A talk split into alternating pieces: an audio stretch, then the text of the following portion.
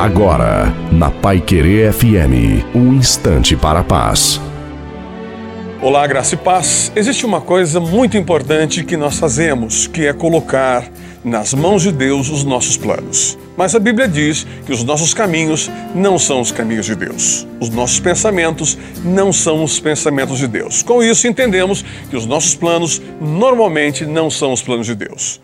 Nós sempre colocamos Deus, às vezes ou não, em nossa vida. É importante lembrar que os nossos planos precisam de Deus e não Deus precisa dos nossos planos. Se nós fizermos esse pensamento chegar no nosso coração, nós vamos ter sucesso. Deus não precisa dos nossos planos, mas os nossos planos precisam de Deus. Até a próxima.